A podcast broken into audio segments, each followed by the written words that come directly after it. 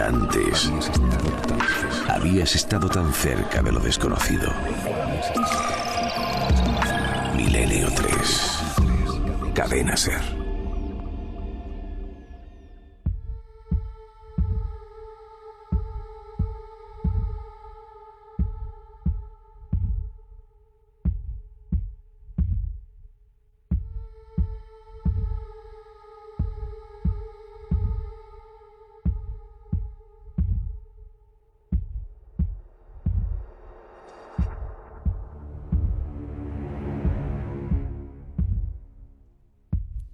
3 y 8 minutos. Nuestro compañero comandante de esta nave, Noel Calero, varía la atmósfera de la madrugada. Tengo sobre mi mesa ahora mismo, me lo pasa Clarata Oces, eh, una serie de documentos. El juez Arrieta investiga la posible intencionalidad del incendio de los almacenes Arias. La fatalidad parece cebarse con nuestra empresa, aseguraba entonces 1987, han pasado más de 25 años, Isidro Arias. Los almacenes Arias fueron unos mm, innovadores comercios eh, en el pleno corazón de Madrid que compitieron durante mucho tiempo con las otras grandes firmas de todos conocidos y que realmente tuvieron muy mala suerte. Hubo un final, un acontecimiento que fue brutal en cuanto a número de muertes. Y en ese lugar, pero mucho tiempo después, investigaba nuestra compañera Clara Tauces. En ese lugar, exactamente. Sí, o habría que decir mejor en un edificio colindante, es decir, pegado a lo que fueron entonces los almacenes Arias y que vamos a medir el nombre, pero que, que es un sitio pues donde por estos azares de la vida eh, me llegó la, información de que, de que allí, al parecer, sucedían cosas extrañas. No sé si... Hablamos de un establecimiento que no eran ya almacenes, sino que era un café. Exacto. Era un café que tenía, el edificio tenía tres plantas y que en la parte de abajo estaba el sótano. El sótano mm, pega con precisamente con lo que actualmente son los cines Acteón, que antes no eran ni más ni menos que los almacenes Arias antes de que fueran devorados por las llamas.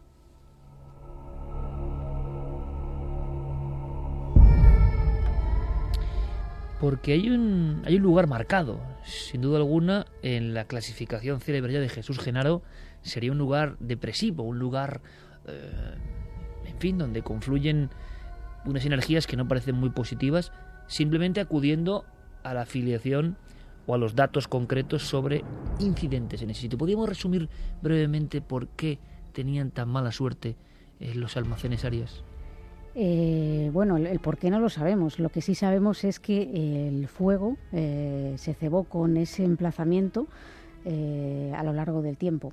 el primer suceso, es decir, antes de que los almacenes Arias fueran eso, era la iglesia parroquial de San Luis, y esta iglesia fue incendiada por militantes del Frente Popular en el año 36. En las famosas quemas de iglesias que hubo en Madrid y otros puntos de España, o sea que era una parroquia antes. Sí, y ahí ya mm, durante la extinción del incendio, que sepamos, eh, según un poco lo que he visto de la época, al menos murieron dos bomberos. No sé si alguien más de, de la parroquia murió, pero los bomberos murieron.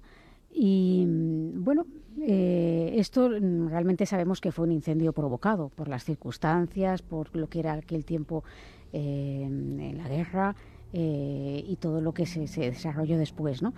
Pero lo que ya no parece, mm, en fin, tener mucha, mucha fortuna, lo que es el emplazamiento, es que posteriormente es cuando se construyen los almacenes Arias, estos almacenes eran muy populosos y efectivamente muy innovadores porque quizás eran un poco, hacían aquello de, del low cost, ¿no? De hecho se conocían también como saldos áreas. En, Pioneros en España en esa técnica, ¿no? Sí, y que, ellos querían ofrecer pues eh, eh, ropa y una serie de, bueno, de cosas que podía necesitar eh, en el hogar. Y sobre todo ropa, si mal no recuerdo, yo llegué a conocerlos. Y yo, y yo. y bueno, pues eh, a un precio asequible ¿no? para todos los bolsillos. Eh, lo que pasa es que justo en el año 64 se produce otro incendio. En este caso no hubo víctimas mortales, pero el edificio quedó totalmente destruido, eh, tanto que, bueno, tuvo que ser reconstruido en su totalidad. Y, Segunda vez que hay un feroz incendio en el mismo emplazamiento, que ya es curioso en Madrid tan inmenso. Estamos hablando un poco del casco, vamos a decirlo, castizo de Madrid, ¿no? Sí, estamos hablando del corazón de Madrid. Y, bueno, ya en ese momento se habló de la posibilidad de un sabotaje, de que si había ocurrido el fuego en diferentes focos, que eso podría ser una de las eh, pistas para pensar que podía tratarse de un sabotaje, pero nada, nada se concluyó. Eh, el caso es que el edificio, como decimos, fue totalmente reconstruido, se volvieron a funcionar los almacenes áreas hasta que eh, llega el 4 de septiembre del año 87. Aquel año, pues bueno, eh, era un año más dentro del trasiego de los almacenes áreas. Hay quienes dicen que no iban demasiado bien, yo realmente eh, desconozco este dato, pero el caso es que mm, se desató por la tarde un otro incendio en el interior del edificio y bueno pues eh, en este caso pues eh, parece que dio tiempo a que a que los trabajadores abandonaran el, inmueble de manera bastante ordenada eh, aunque claro hubo una serie de bueno pues imaginemos en, en la calle cuando hay un incendio de estas características un incendio pavoroso de como no se recuerda muy pocos o casi el único en, estas características en Madrid, por lo trágico que luego resultó. Es decir, eh, salió bien tanto los empleados como los clientes pudieron abandonar el edificio, pero el fuego se extendió tanto que, no sabían cómo enfrentarlo bien los bomberos. Y, en una de estas ocasiones en las que se trabajaba durante todo, toda, prácticamente toda la, noche, llegaron eh, bueno, las tres eh, menos cuarto de la mañana y, bueno, pues ahí se produjo eh, que un grupo de bomberos que estaba dentro de uno de los sótanos del edificio eh, encontrara la, muerte, porque se derrumbó, se derrumbó el, techo y quedaron atrapados y en medio de todo esto, ¿no? Tenemos, por tanto, tres incendios. En este último del 87 se habló también por por el fragor, ¿no? la fuerza de aquellas llamas, se especuló en la prensa, ya vamos de hace ya mucho tiempo, de posibles aceleradores del fuego. O sea, era algo incontrolable, nunca se pudo eh, probar. Pero tenemos ya tres incendios en la misma ubicación dentro de una manzana y todos con, víctimas prácticamente. Sí, en este caso, pues como decimos, los 10 bomberos del cuerpo de, bomberos de, la ciudad de Madrid perecieron eh, bajo los escombros. 10 miembros del cuerpo de bomberos, se dice pronto, ¿eh? Sí, de hecho es la, mayor tragedia del cuerpo de los bomberos, eh, vamos, concretamente en la ciudad de Madrid, ¿no? Em, bueno, podemos imaginar que después de esto mm, el edificio ya no se reconstruyó, pero que los almacenes áreas siguen funcionando en otras ciudades de España, pero no en Madrid que yo sepa. Y, bueno, en el año 95 el solar que ocupaban los almacenes eh, es eh, utilizado para otros fines. Eh, también no sin, no sin, cierta polémica, porque había personas que querían convertirlo en un parque infantil, pero finalmente se convirtió en, unas, en las salas de cine, las, las, salas de cine Acteón. Y bueno, es cuando empiezan a funcionar estos esos cines. Bueno, en principio todo pues parece que ha vuelto a la normalidad. Se colocó una placa en homenaje a, esos bomberos que, fallecieron a la entrada del cine. Y bueno, aquí queda la cosa hasta que en el año 2004 pues eh, me llega una información, casi por una casualidad, de que, eh, como explicábamos antes, en un café que, está pegando con, con, con los cines Acteón, pared con pared, Em, sucedían cosas que no podían entender y que les tenían bastante preocupados.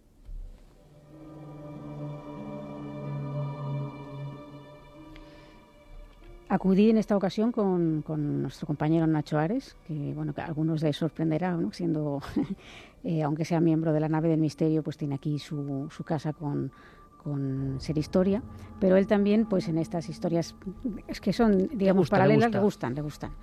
Y acudimos allí eh, con, pues, después de que el local, o sea, estuvimos ahí esperando a que, a que cerraran el local, eh, la parte del sótano, que es donde parece que tenían lugar más fenómenos o más eran más bien como sensaciones. ¿No había un fenómeno claro de visión de algo? ¿Qué, qué es lo que te decían los miembros de ese o los propietarios de ese café? Eh, bueno, en realidad no fue el propietario, sino uno de los encargados. Uno de los encargados estaba trabajando ahí, pues eh, llevaban, primero ese tiempo habían estado haciendo reformas en el edificio y para convertirlo en, precisamente en un café. Y durante las reformas ya empezaron a ocurrir cosas. Reformas, otro elemento que ya no hay ni que decirlo, ¿no, Clara? Sí, es clásico. es clásico, es decir, donde hay reformas, obras de este estilo, en lugares donde hay cierto conflicto o, bueno, aparentemente hay una historia luctuosa detrás, parece que se, suceden algunas vivencias o fenómenos extraños. ¿no? En este caso me decía el encargado que mm, bueno pues que después de, cerrar, que cerraban tarde, pues él muchas veces se quedaba haciendo caja. Y claro, en la soledad, en un local tan grande y demás, pues él estaba un poco haciendo su caja y de repente empezaba a escuchar como voces de, niños y de mujer, mm, pues como si fueran un gran ajetreo, un gran ajetreo, como si hubiera incluso algo parecido a, él decía así, ¿no? Como una especie de parque o algo que estuvieran dando voces, eh, eh, un ajetreo.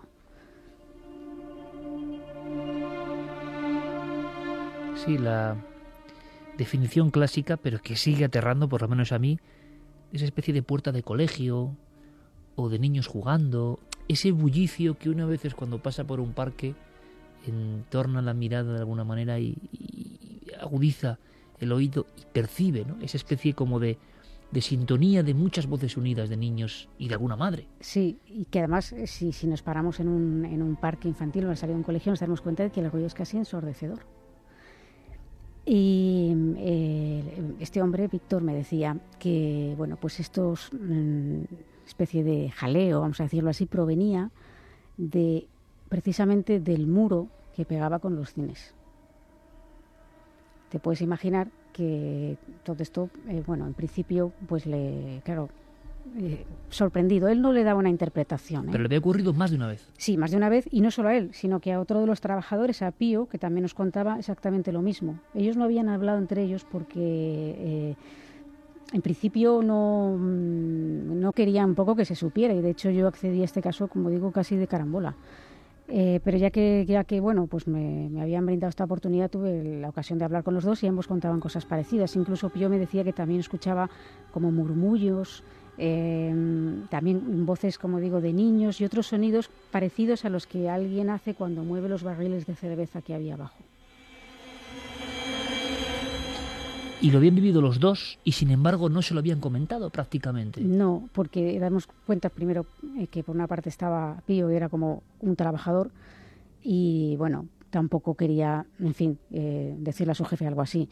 Y su jefe sí que él, eh, pero no con relación a Pío, sino con relación a los que habían realizado la reforma, había preguntado varias ocasiones porque les habían desaparecido herramientas que estaban utilizando de las cajas, y en, las cajas de herramientas. Y, y en su lugar, en una de las ocasiones había aparecido un cuchillo que tengo hoy yo en mi poder, que me enseñó. Era un cuchillo antiguo, es un cuchillo que estuve mirando con, con parece que es de una marca eh, que todavía, todavía mm, comercializa cuberterías, la marca Meneses, es una marca de mediados del siglo XIX y dentro de las colecciones que tienen estuve buscando a ver si había por las fotografías, a ver si había alguna que se pareciera a, ese, a la de ese cuchillo, pero no la hallé. ¿Me quieres decir que en otro clásico, porque estos son viñetas de clásicos, si vamos al Reino Sofía, si vamos a la Diputación de Granada, si vamos a tantos y tantos casos, hay reforma, hay un sitio donde han pasado cosas terribles en la historia y hay obreros que en la reforma aseguran algo que uno dice, hombre, claro, será una explicación racional, será el nerviosismo, será la sugestión, pero muchas veces esos obreros no saben nada de los fenómenos extraños, simplemente cuentan algo tan estrambótico e increíble como que llegan por la mañana y todos los objetos están cambiados, los objetos están puestos como en una especie de... Mm, de surtido, de escenificación que nadie entiende. Y es que si uno va caso por caso, en incidentes de este tipo, se da cuenta que los obreros entre ellos, ya mosqueados, no con nada paranormal, sino con un bromista o alguien que les está manejando los objetos, ocurre. Pero tú me dices algo que yo no sabía, y es que aparece un cuchillo que ahí nadie conocía. Exacto. Eh, Víctor encontró este cuchillo y claro, preguntó, preguntó si alguno de vosotros lo habéis dejado aquí. Me, extrañado por, porque le parecía raro el cuchillo. Si lo, lo, llegáis a ver, lo veríais como a lo que me refiero. No era un cuchillo de cocina normal. Y pues no era de nadie. Y de hecho, mm, Víctor no quería el cuchillo. Y entonces dije, yo sí, yo quiero tener una prueba de lo que podía ser un presunto aporte en un caso de esta naturaleza, ¿no? Porque oís hablar de los aportes, pero pocas veces tienes la ocasión de, ver uno, ¿no? ¿Y tienes el cuchillo en casa? Sí. A ver si me lo enseñas. Me lo estoy imaginando y no sé por qué no, no, no me da buena, buena espina. Cuchillo, siglo XIX, que seguramente tengo una explicación lógica, pero tú sigues investigando. Junto a Nacho Ares, que imagino que está alucinado observando todos estos testimonios de el holgorio, los niños. Bien, ¿qué hacéis? Eh, bueno, eh, pues eh, Nacho llevaba una cámara de vídeo, él solía grabar, hemos ido a varios sitios juntos y él solía grabar con, con el vídeo enfocando a diferentes lugares y haciendo pues como si fueran pruebas psicofónicas pero como con vídeo por ver si se cruzaba algo, además, con audio dentro de la cámara. ¿no? Y yo llevaba una grabadora digital que no es la que utilizo actualmente pero que la llevaba. Y bueno, pues cuando ya por fin cerraron el local y nos, hemos entrevistado con, tanto con Víctor como con Pío, pues realizamos una serie de pruebas psicofónicas. Eh, estuvimos ahí bastante rato durante la noche. En algún momento nos pareció escuchar una especie de tos que se repetía. ¿La escuchasteis directamente allí, estando solos? Sí. Lo que pasa es que mm, Nacho es una persona, tú lo conoces, es bastante mm, racional. Pragmático. pragmático, efectivamente. A veces incluso hasta desmitificador, ¿no?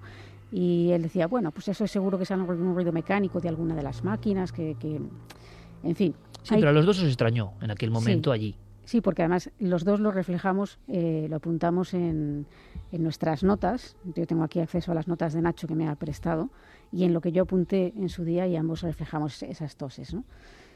Y bueno, hay que decir que en, aparte de eso no, percibimos nada más. Bueno, pues un sitio, un sótano siempre parece un lugar poco acogedor ya porque el hecho de que no haya ventanas o que no haya luz, ¿no? Siempre ocurrió todo en el sótano, claro, no eran otras dependencias, sino que los sonidos, el jolgorio, los niños, las mujeres, aparecían siempre en ese sótano pegando al otro edificio. Sí, eh, sí, algunas, de, algunas otras cosas pasaban en lo que era la oficina que tenían ellos también muy cerca del sótano que era donde también pasaba tiempo eh, Víctor. Y en las oficinas lo que él notaba muchas veces era la sensación de que alguien había entrado, los observaba y que eh, los pelos se le, se le, ponían de punta, ¿no? sin saber bien por qué. Cosa que también le pasaba a Pío en otros lugares del, del café, no solamente allí. Y bueno, pues en las grabaciones eh, hicimos varias, como digo, en algunas salieron cosas, no cosas que a lo mejor sean para emitir en el sentido de que sabemos, no entendemos bien lo que dicen, pero esta noche quizá ya, digamos, hacer una especie de ejercicio de, no sé, de curso Me parece de cata psicofónica, vamos a decirlo así. Me parece fantástico, porque además hemos tenido entre Fermín, tú y yo, una especie de debate interno en ese pequeño estudio donde yo me meto unas horas antes del programa para empezar, bueno, a, a darle forma a este totum revolutum que es fruto siempre del trabajo de todo un equipo, ¿no? del trabajo de toda la semana. Y claro, yo le decía a Fermín, Fermín, yo no escucho bien estas voces, yo no sé claro aquí lo que dice, lo que escucho es como una especie de estertor que me pone los pelos de punta, escucho como una especie de, de quejido, de, de, tos, que parece que es como eh, de alguien que lo está pasando mal, o un tono como de asfixia, y eso lo entiendo. Pero Clara dice que hay un significado. ¿Que, ¿Cuál es en concreto, Clara? Hay, hay, un, hay, una, hay una voz que parece, o una serie de voces. Sí, sí, sí, hay, hay varias, eh, o sea, es una, vamos a decir que lo que se oye es una psicofonía completa. Exacto. Donde hay varias. Y luego lo que vamos a hacer es eh, ponerlas a menor velocidad. Exacto. y extractarlas un poco. Exacto, para ir comentándolas y, hablando cada pues una. Yo te voy a decir algo que me ha sorprendido muchísimo. Y es que al escucharlo, evidentemente lo que es el, el sonido y el, el misterio del propio oído y la percepción humana, ¿no? Escuchas eso, porque tapa todo lo demás. Y en oyéndolo como por desgracia lo vais a escuchar vosotros. Aprovecho para decir que, hombre, lo de siempre, ¿no? La compresión del archivo digital que vais a descargaros en los podcasts, pues no es lo mismo. quien tenga la suerte, vamos a hacer la advertencia, ¿no? un poco recordando al doctor, al profesor Germán de ¿no? quien tenga la oportunidad, siempre lanzaba algún mensaje un poco antes. ¿no? En este caso no voy a decir aquello de mm, apaguen su receptor, porque hombre, la historia es fuerte, si hemos sido conscientes un poco de toda la trayectoria que ha contado Clara de ese lugar. La psicofonía no es tan fuerte, es un poco curso para eh, saber si logramos percibir bien. Buscad unos cascos, unos auriculares, por favor. Si podéis, si tenéis tiempo y los tenéis a mano, mucho mejor. Porque la diferencia entre escucharlo a través de un altavoz y escucharlo con los auriculares puestos, como siempre ocurre aquí, es increíble. No escuchábamos nada y luego escuchábamos perfectamente, o por lo menos fragmentos de esas inserciones, o sea, lo que sea que hay ahí, Clara. Sí, eh, tengo que decir que esta, esta grabación eh, se hizo en, una escalera eh, hacia las 3 y 26 de la mañana, porque fue casi ya al final de las últimas pruebas de la última, sino que, la, que hicimos.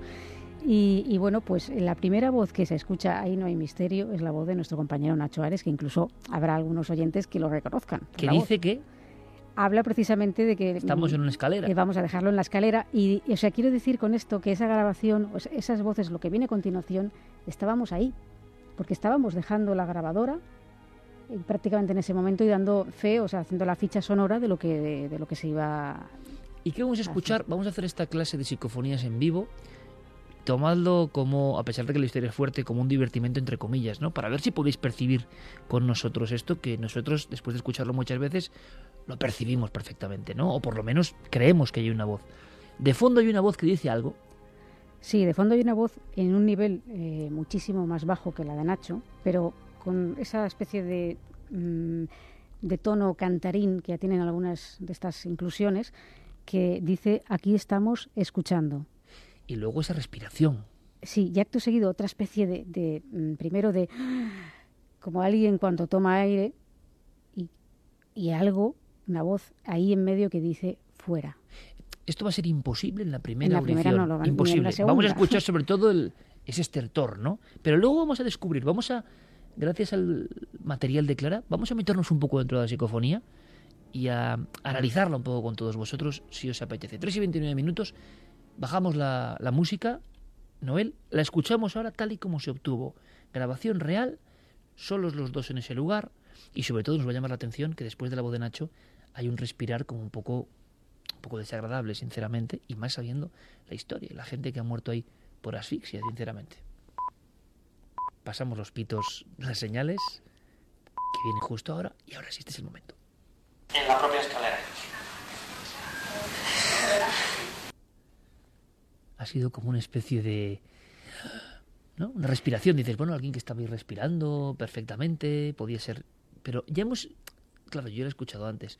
Hemos escuchado como un murmullo que hay por debajo cuando estabais solos, ¿no? Una especie de murmullo muy inferior.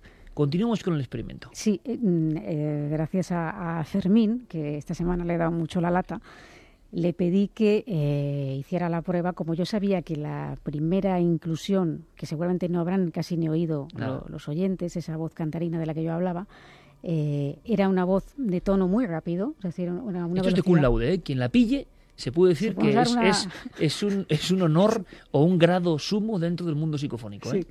Pues le pedí a Fermín que, que la velocidad de la grabación la redujera en diferentes, y él me lo hizo en diferentes porcentajes. Yo al final decidí que con el porcentaje del 60% podíamos eh, ver que esa, esa grabación ralentizada, veremos la voz de Nacho más ralentizada y veremos que está esa otra voz que Ahora percibiremos claramente, yo creo, que hay unas voces ahí que no tienen por qué estar. La de aquí estamos escuchando y, y la de la respiración con el fuera. Pues esto es un experimento para todos y si no se oye nada, no sintáis ninguna frustración, amigos, porque es lo lógico, es lo normal. Estamos aquí con cascos potentes escuchándolo.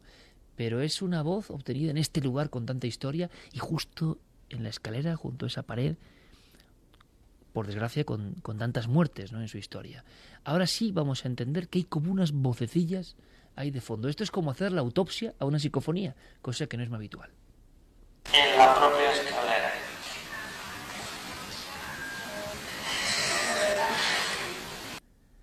¿Tú has oído, Santi? Ha sido como unas voces como metálicas que hablan ahí de fondo y luego está...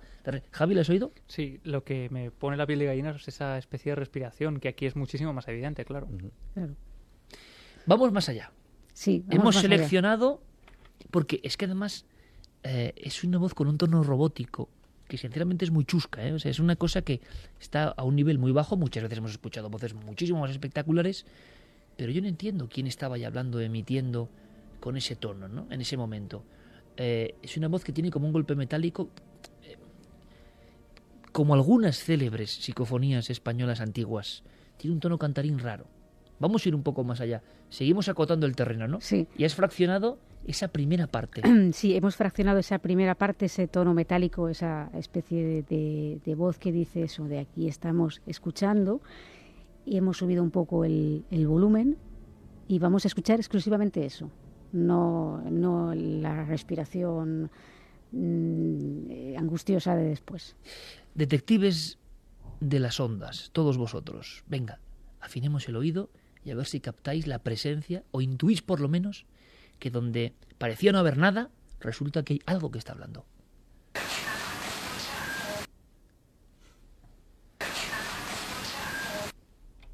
Bueno, yo es que ahora lo he oído, pero perfectamente. No, o ahora sea, se oye, ahora se oye increíble. Pero esto es a su velocidad o reducida. A su velocidad. A su velocidad. A su velocidad. ahora, o sea, Sí. vamos, se distingue. a Pero además, perfección. Clara, es que se me ha puesto ahora mismo la carne de gallina, porque me recordaba la de adimensional, de... Un poco. Porque es, estáis escuchando, algo así, ¿no? Aquí, estamos está- escu- aquí estamos escuchando. Pero el escuchando es, Es además tremendo. un tono que parece como si viniera un televisor antiguo, ese soniquete de fondo incluso. ¿Qué pinta eso ahí? ¿En un sótano?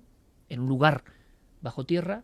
Dos amigos de los que, bueno, siempre decimos, ¿no? Nacho y Clara, pues ponemos la mano en el fuego una y mil veces, ¿no? Y que simplemente, además, no perciben nada más a lo largo de toda la noche de investigación, pero, pimba, queda esto ahí. Volvemos a escuchar esta, Noel, por favor, porque yo creo que es... Y yo espero, eh, muchas personas ahora imagínate en un coche, están diciendo Iker, este Iker ya está en la quinta dimensión, ¿no? Junto al avión de junto al avión de Malasia está él ya, escuchando cosas que nadie escucha. Bueno, repito, cuando ocurre con las psicofonías y no son muy evidentes, como es esta, y lo bonito es poder ir capa a capa, ¿no? Haciendo un experimento que no se hace habitualmente, pues claro, estamos con unos cascos de gran calidad, con unos auriculares de gran calidad, y yo creo que vamos a disfrutar de nuevo, bueno, disfrutar o sobrecogernos con esta voz que ahora sí que es muy nítida. Aquí estamos escuchando.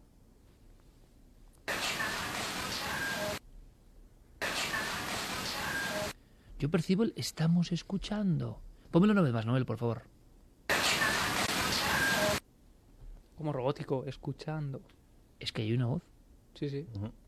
Entonces, ¿qué es eso? Yo no sé. Claro, yo, me gustaría remarcar un poco que esto es el trabajo que se hace siempre con el tema de las... Sí, eh, pero o sea, qué lo que estamos interesante, haciendo- Clara, es ver la primera, Sí. escuchar la primera, escuchar que no se escucha nada, pero que en la anatomía interna a veces de las psicofonías hay algo y que no solo pertenece a la imaginación o fantasía del investigador que dice escucho algo, no, no, que luego cuando tú tienes la oportunidad de subir los niveles ves que hay algo. Claro. Ahora, algo que se cuela de alguna forma, bueno, eso ya sería otra cuestión, ¿no? Sí, pues esto es un poco lo- lo- el trabajo que se hace y es largo y laborioso porque hay que escuchar las grabaciones varias veces. A veces mm, ahí los sonidos están muy bajos, hay que subirlos, hay que intentar mm, comprender o entender que, o sea, tú sabes que hay algo ahí, pero en ese momento no sabes qué es, ¿no? Y claro, ya a ti te ha pasado, tú has visto ese proceso, ¿no? Cuando Total. de, no decir, pues es que no tal. Clara, yo te he dicho a ti, Sí. tú- tú- somos muy sinceros siempre, Sí, te he sí. dicho, Clara, yo no sé si vamos a emitir esta psicofonía porque se oye la respiración muy bien, pero dentro, confía que dentro, hasta que no hemos hecho todo el proceso, no hemos sido conscientes de que realmente había una sorpresa. Es una psicofonía con sorpresa. Y queda la última parte. Queda la última parte que lo que hemos hecho es exactamente lo mismo, aislar esa especie de respiración y ese fuera para que lo podamos oír con mayor eh, tranquilidad. ¿no? La respiración es tan agónica o tan desagradable o tan de ese tipo que mm, tapa cualquier es como si nuestra es curioso esto es como si nuestro oído tuviese también diferentes capas de atención no diferentes sonidos que va él mismo discriminando y mm, enlazando con lo que de verdad interesa en la primera audición en otras tantas escuchamos solo el sonido de la respiración el fuera es casi inaudible y aquí si no prestamos mucha atención en este experimento conjunto que estamos haciendo, no vamos a escuchar el fuera. Si lo ponemos varias veces, vamos a ver que hay como si fuese un intruso, una voz venida de no sé dónde, que dice perfectamente fuera.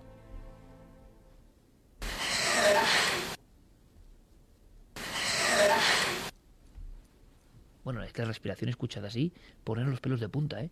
Eh, seccionada la psicofonía, escuchamos de nuevo esa respiración que por cierto parece es que alguien que está, no sé, respirando muy mal y el fuera ahora es, no voy a decir nítido, pero está.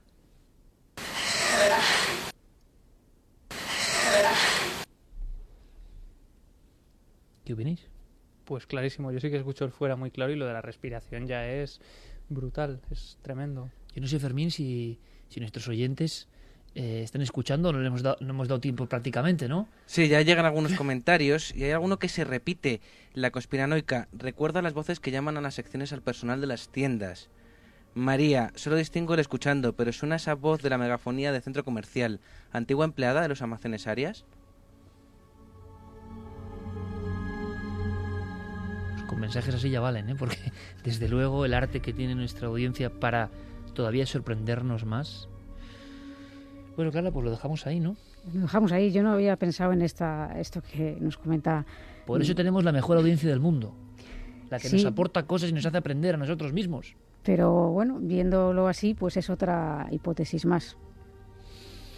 Mira, me ha sorprendido muchísimo el contenido de fuera, porque yo grabé otra psicofonía con la misma palabra, fuera.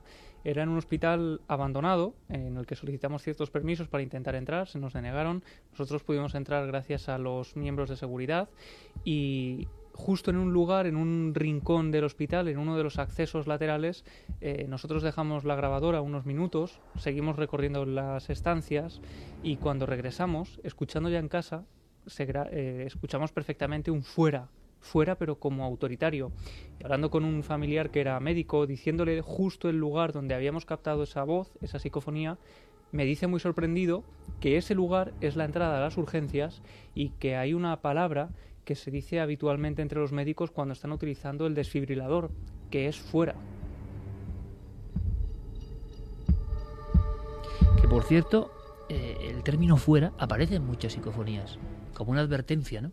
Al operador, al que está ahí, eh, bueno, pues grabando, fuera. Será uno de los términos que más se repita Sí. si hacemos un repaso por Es, psicofonías. es cierto, aunque en este caso, por ejemplo, yo, yo el sentido que le doy es otro. Yo el sentido que le doy no es un fuera hacia, en fin, yo no sé quién hace estas grabaciones, quién habla o quién, qué es qué energía mueve esto, ¿no? Pero fuera, eh, cuando hay un incendio, es de cajón.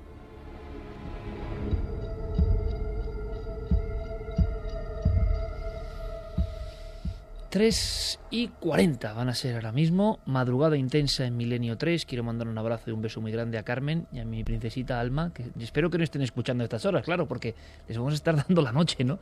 Porque desde luego esto a solas ya es otra cuestión, ¿eh? es otra cosa. Os mandamos un abrazo y un beso muy grande. Se reincorporará Carmen la semana próxima. Y de verdad que esto es. Esto es tremendo. Vamos más allá. Como siempre, gracias, Clara, ¿no? Por deshojar el archivo. Cuántas vivencias, cuántas cosas. Tendremos que ir un poco separando, ¿no? Porque si no va a ser, vamos a expurgar el archivo, vamos a dejarlo vacío, pero cómo estamos disfrutando, porque es que además son casos que han ocurrido y nunca mejor dicho, aquí al lado. Pero queda otra historia, queda otra historia esta noche de emociones, otra historia singular.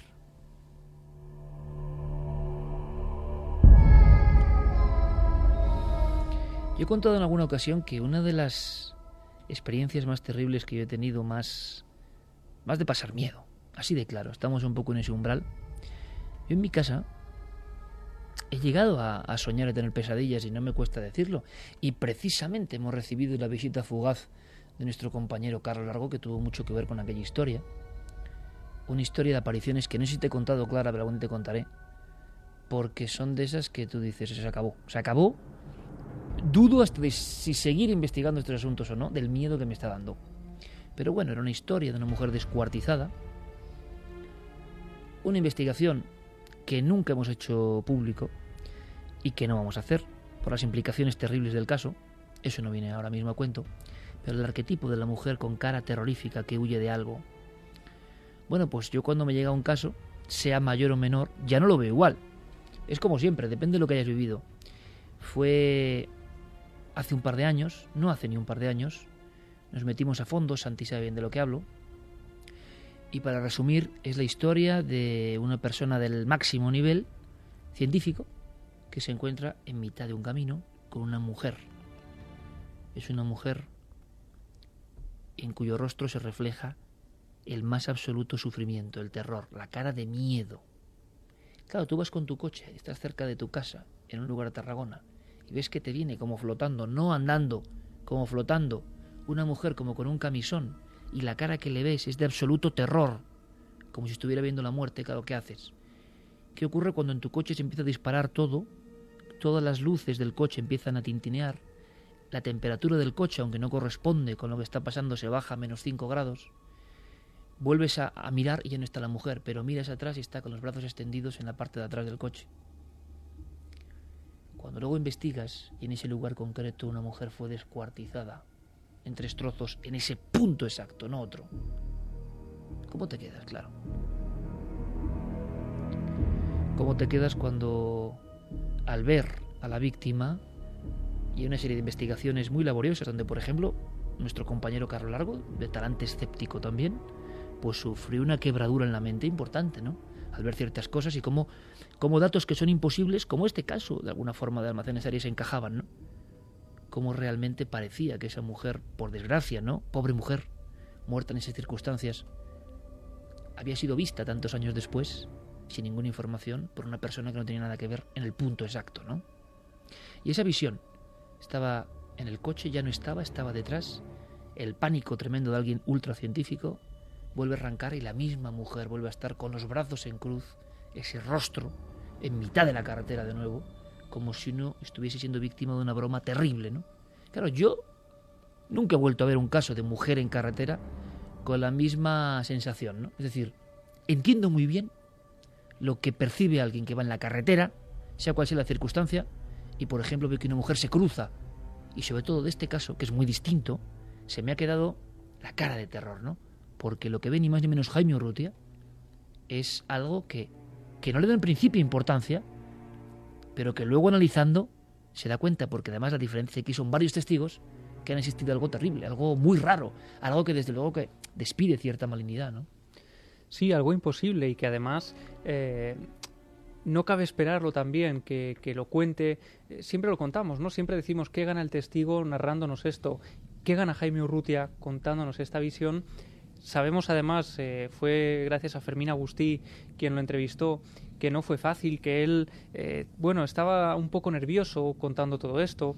Él lo había narrado muy por encima en el programa de Lino Portela, otro, otro periodista al que agradecemos su ayuda. Y Jaime Urrutia nos cuenta la experiencia que vivió en el verano del año 97, año 98. Él estaba pasando unos días en un pequeño pueblo de Extremadura. Estaba haciendo eh, pues su labor habitual. Su labor habitual es la de recorrer España, subir al escenario, cantar. En este caso era en un concierto de Enrique Bumburi y fue al regreso de uno de estos espectáculos cuando ocurrió lo imposible, cuando algo que no esperaba le salió al paso. Estaba de vacaciones en la Sierra de Gredos, en un pueblecito de por allí. Y cerca de allí tocaba Enrique Bumburi, en un pueblo que se llama, recuerdo que se llama Jaraíz de la Vera, que es provincia de Cáceres. Entonces fui allí, canté una canción con él, recuerdo. El concierto acabó tarde, serían las 2 de la madrugada cuando salimos de allí. Y el trayecto sería una hora, pero por carreteras de secundarias, ¿no? Hemos recorrido muchas veces las carreteras secundarias de Jaraí de la Vera, de Garganta la Boya, del Piornal, lugares donde se habla mucho de mujeres que se cruzan en el camino, por cierto, mujeres de, con negros ropajes, que se lo pregunten a cierto pastor de Garganta la Olla y tantos otros que ya desde la posguerra veían la imagen una silueta en mitad de la nada en esos mismos parajes, ¿no? En una comarca preciosa y mágica. Pero claro, preciosa y mágica, dos de la mañana, regresando. Y son dos vehículos, si no me equivoco, que esto es lo interesante, y todos ven lo mismo.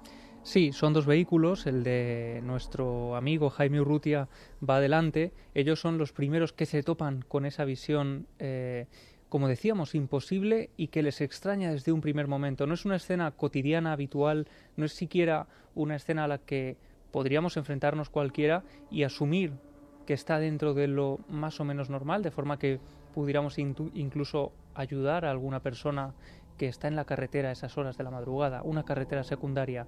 Vamos a escuchar, Iker, cómo continúa esta historia cerca de las cuatro y media de la madrugada. Tardábamos, te digo, una hora más o menos y a mitad de camino Era, serían las 6, 4 de la mañana, pues recuerdo que en- salió, salió de, en la carretera vi una, mu- una mujer, una chica, diría joven, corriendo. No llevaba tampoco, no iba vestida con tipo, con túnicas ni nada, ¿no? Iba vestida normal, con unos pantalones vaqueros. Y simplemente eh, fue todo muy rápido. Yo iba de copiloto en el coche y recuerdo que pasó a la izquierda por donde el conductor pasó, pasó corriendo, pero con, con una ex- expresión muy trágica, como si estuvieran persiguiéndola. Pero el caso es que no vimos que la perseguía nadie. Hay un primer detalle que lo dice muy bien Urrutia, ¿no? Una expresión muy trágica en el rostro, expresión trágica, y sobre todo que si alguien está siendo perseguido, si alguien está siendo víctima de algún tipo de amenaza, lo lógico es que al ver un coche pasar al lado pida ayuda, ¿no? Interactúe. Pero como dirían los viejos sabios de los temas, yo no lo soy, cuando algo ocurre y no interactúa, tiene una, un pozo especial, ¿no? En lo que sería el fantasma o la aparición extraña hace caso omiso, se deja ver, pero hace caso omiso absolutamente. Y todos los que están en los dos vehículos tienen la sensación de extrañeza, de que de repente, como dice siempre Santiago Camacho, ¿no? Han entrado en campana de realidad. Eso no es muy normal. Todos, lógicamente, podemos acudir a explicaciones normales. Pero no hay ningún perseguidor, no hay ningún peligro, no hay nada. Son una mujer en mitad de la más absoluta nada, que se aproxima al coche y lo que le deja, mm, de alguna forma, de recuerdo a todos los tripulantes es la cara de tremenda angustia, ¿no? Y efectivamente ese hecho de no pedir ayuda, de esa mujer que parece que está perdida en mitad de la carretera, que es ajena, completamente ajena a todo lo que le rodea, como describen algunos testigos cuando se encuentran con este tipo de visiones, como si de pronto se cruzaran dos líneas y algo... Siempre aparición repentina, por cierto, que no lo ha comentado Jaime. Aparece de repente y desaparecerá de repente. Eso es, eh, de hecho, como decíamos al principio además, son varios los testigos que se topan con ella. Y curiosamente, Iker, todos tienen una misma percepción. Detrás venían también unos amigos, había, éramos dos coches. Y, a- y cuando llegamos a destino, lo primero que hicimos cuando yo me bajé del coche fue, preguntar a mis amigos que venían en el otro coche, ¿habéis visto lo que yo he visto? ¿O ha sido una alucinación mía? Y me dijeron que sí, que perfectamente, que lo habían visto, la chica, correr, una aparición muy rápida. Y ya te digo, ese, gesto de, miedo, incluso diría. Es curioso porque lo que se queda es esa metainformación, ¿no? ¿Cómo debía ser el rostro para que en plena noche, tú en un vehículo, que todo pasa muy fugaz, te quedes? Es como si estas apariciones, sea lo que sean, tengan la misión de, de convulsionarnos, de dejarnos una información. Porque tú puedes ver una persona en la carretera y efectivamente, yo hace poco en un viaje a la provincia de Alicante, en una rotonda en mitad de la más absoluta ma- madrugada, me llevé un poco un susto porque crees ver una persona en mitad de una rotonda que, oye, que puede estar ahí perfectamente oscura y efectivamente era un efecto óptico. Yo lo sé porque volví a dar la vuelta para corroborar si no había nadie o no. Pero el susto te lo llevas. Claro, quedarte, todo es muy fugaz, por muy poca mm, que sea la velocidad. Quedarte con toda esa metainformación, digamos, o información supletoria, ¿no? Del rostro, es porque ya había algo muy marcado, especialmente marcado, ¿no? Para asustar, no lo sé.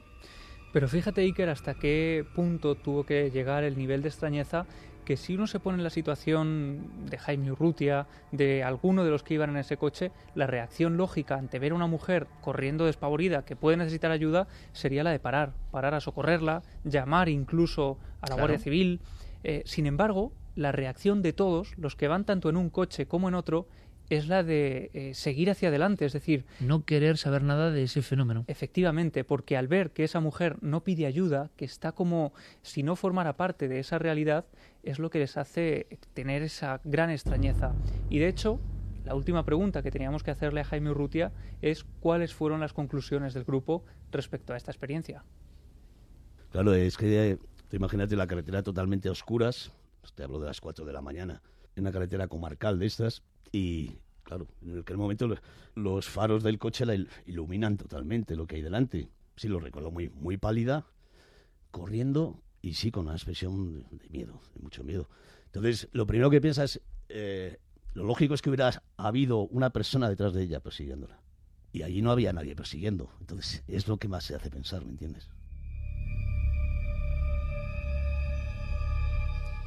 Y aquello se desvanece, pasan los dos coches, no hay ni rastro, les da tiempo a intentar indagar, no hay nadie que persiga repetimos, además es una zona que es la más absoluta nada. Lo curioso, Fermín, compañero, es que Jaime Urrutia, bueno, lo contaba eh, con tremenda naturalidad, pero a poco a poco es la impresión que iban surgiendo en él muchas más dudas en el sentido de que era como consciente de que habían visto algo fuera de lo normal completamente, ¿no? Él tenía la sensación ahora de que no era un incidente raro, qué extrañeza, no, sino algo muy extraordinario y misterioso. La forma de contarlo, desde luego, que era completamente real. Él venía de otra entrevista que se hacía aquí en, en la SER, relajado, divertido, sonriendo. Nos fuimos para el estudio y yo te lo comentaba cuando, cuando hablábamos del caso, le veía un poco más nervioso, más serio, me miraba, no temblaba, pero sí que notabas que algo había pasado. Estaba viendo a la chica de nuevo, ¿no? Cuando te lo contaba. Se le veía asustado, se le veía esa expresión que se te pone en la cara de no, es, no está mintiendo. Gracias, Fermín, porque yo creo que es un documento, ¿no? ¿Recordáis los componentes de Medina Zahara hace un par de años, en plena carretera? En esas carreteras solitarias, claro, qué sencillo es. No, bueno, los grupos, la música, habrían tomado algo, en fin, lo de siempre, para racionalizarlo de cierta forma y que no nos preguntemos si eso es posible. Que lo dejemos siempre, como tantas cosas. Y lo de almacenarias, pues será otra cosa, y todo será otra cosa. Pero esta semana hemos aprendido que de vez en cuando el misterio, lo insólito, viene a vernos, viene a visitarnos. Qué fuerza también, ¿no? Clara Santi, el arquetipo, ¿no? La mujer, recuerda Javier Urrutia en el último documento, pálida especialmente, como para mostrar algo. Y es lo que tienen estas apariciones muchas veces, y lo hemos contado, ¿no? Dejan un pozo en el testigo que ese, por algún motivo que no entendemos, no se marcha nunca, ¿no? Sí, porque eh, aparte de lo que ves, una cosa que es muy común en, en los testigos de algo así es lo que sientes. Que no tiene nada que ver con lo que ves. Lo que ves puede ser una imagen que si la filmásemos ahora mismo, pues no nos causaría la menor impresión, digamos. Pues una chica que corre, punto. Y, aquí se acaba Que la corre historia. hacia la nada, pero bueno, sí. Sí, pero vamos, que podría ser un fotograma, o sea, un- una pequeña secuencia de una película X. Eh, no, eh, lo que se siente cuando, cuando ves en esos mo- momentos algo así es el impacto de estar viendo algo que no te corresponde ver. Que no se... De alguna manera extraña, lo que me han transmitido muchas veces testigos de este tipo de cosas Totalmente de acuerdo. es que están eh, como de- eh, des- descorriendo una cortina que no era para ellos y que eh, aquello no era normal. eh, que la imagen en sí misma no tenía nada de anormal, pero que algo puede que muy primitivo, muy interno dentro de ellos, les decía que aquello no era natural de alguna forma. Y esa sensación...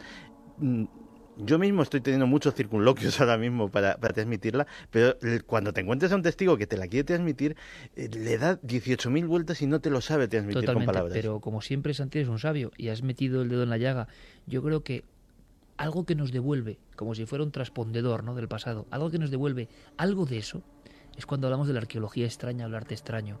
Cuando tú ves una imagen que por lo que sea demuestra un algo, que puede ser lo sagrado que ha estado encima o generándolo, la extrañeza que tiene, eh, te llega, te cala. Hay imágenes que no olvidamos nunca y el arte es un gran trasladador de todo eso. Algún día os contaré, no sé si lo he contado, seguro que sí, me diría Carmen, ahora sí, se lo has contado. El día en que Germán me puso unas imágenes que yo creo que no, es, no ha visto mucha gente. ¿Lo he contado alguna vez? No me suena. Dicen el calero que sí. Porque había una especie de cara saliendo de una cara de Belmez. Algún día os lo contaré. En, en las diapositivas ponía televisión alemana Hans Bender 1972 y de la más famosa cara de Belmez salía otra cara. Y esa cara parecía un payaso. Parecía. Pero esa sensación, cuando estaba escuchando a Santi ahora, yo tenía esa imagen delante. No te corresponde ver esto. Y el alma humana lo siente perfectamente. En fin, rompemos un poco porque nos estamos poniendo muy serios, aunque será tema para futuras conversaciones aquí en esta entrañable mesa de Milenio 3.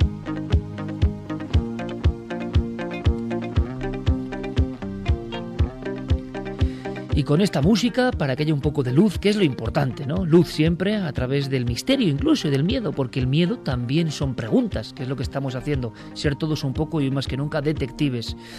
Fermín, terminamos con algunos mensajes. Esteban Gómez decía lo de las apariciones de noche en carreteras es algo que me impone demasiado respeto, la de cosas que nos perdemos ahí fuera. Nancy, menos mal que no estoy en el coche ahora, si no vaya paranoia con mirar por el espejo retrovisor. Sara DM dice, en Garganta de la Olla existe la leyenda de la Serrana de la Vera, Sí. que es escalofriante. Y tanto. Pantera, te quedas petrificado con los pelos como escarpias o huyes como alma que lleva el diablo. Darvos decía, la forma de contarlo es muy seria y formal, no es algo inventado, se nota que lo ha vivido. Es verdad que Jaime Urrutia, un personaje clave en la historia de nuestra música, lo cuenta como con una rotundidad, una reciedad, ¿verdad? Eh, que no, no era para bromas, ¿verdad? Estaba contándolo muy serio, especialmente serio. Sí, bueno, y de hecho además el tono del programa, donde lo contó primero en Portela de Noche, es un, to- un programa con un tono como muy alegre, donde los eh, invitados cuentan sus anécdotas y cuando llegó el turno de contar todo esto, él pasó un poco de puntillas y como si no le no estuviera muy cómodo. Claro, ¿sabéis otro, otra gente de la música que tuvieron una experiencia pero fortísima? A ver si un día nos lo cuentan, porque además son buenos seguidores. Los Estopa, en un hotel en Venezuela, tienen una de esas de, de kaboom, ¿no? De decir, pero esto, ¿qué demonios es? Es una visualización tremenda. Hablando de Amazones Arias, Do It For Her dice, no me extraña que habiendo pasado algo así, se quedara impregnada cierta energía en el lugar. También Entidad Oscura dice, para esto de las psicofonías no hay nada como tener una radio corriente y moliente a la antigua usanza, así sí que no se pierde calidad. Eso me ha gustado, Fermín. Muchísimas gracias por todo el trabajo de esta semana. La radio antigua, claro que sí, hay que reivindicarla. He visto en varias tiendas de, digamos, de enseres de los más modernos que vuelven las radios antiguas, ¿eh? No está nada mal. Noel Calero, gracias como siempre por esta noche tan intensa. Santi, compañero, qué, gran frase has dejado hoy para la historia también, ¿eh? No te corresponde ver todo esto. Me ha gustado mucho. Pues Mañana te veo, ¿eh? Mañana nos vamos Nos a ver algo que tampoco nos correspondía ver y algo que, que sucedió en este país y tiene que ver con la radioactividad. Sí, tremendo. Hay muchas cosas mañana, pero una historia en Andújar que os va a poner los pelos de punta. Un poquito más tarde, sobre las 11 menos cuarto, ahí estaremos, pero muy pronto, de verdad, eh, para lo que es la batalla televisiva. Clara, como siempre, gracias. Hemos disfrutado muchísimo. Buenas noches. Gracias, compañera. Y Javi, mañana te veo. Mañana nos vemos, un abrazo fuerte. Una investigación fuerte. Gracias a todos. Ha sido un honor, como siempre, hacer este programa. Estamos de nuevo a la carga, aunque la semana pasada Santi y todo el equipo, como no puede ser de otra forma, dejaron el pabellón altísimo. Este programa siempre está seguro a los mandos de esta entusiasta eh, compañía de ilusiones. Sed muy felices. Un abrazo muy fuerte. Volvemos en siete días.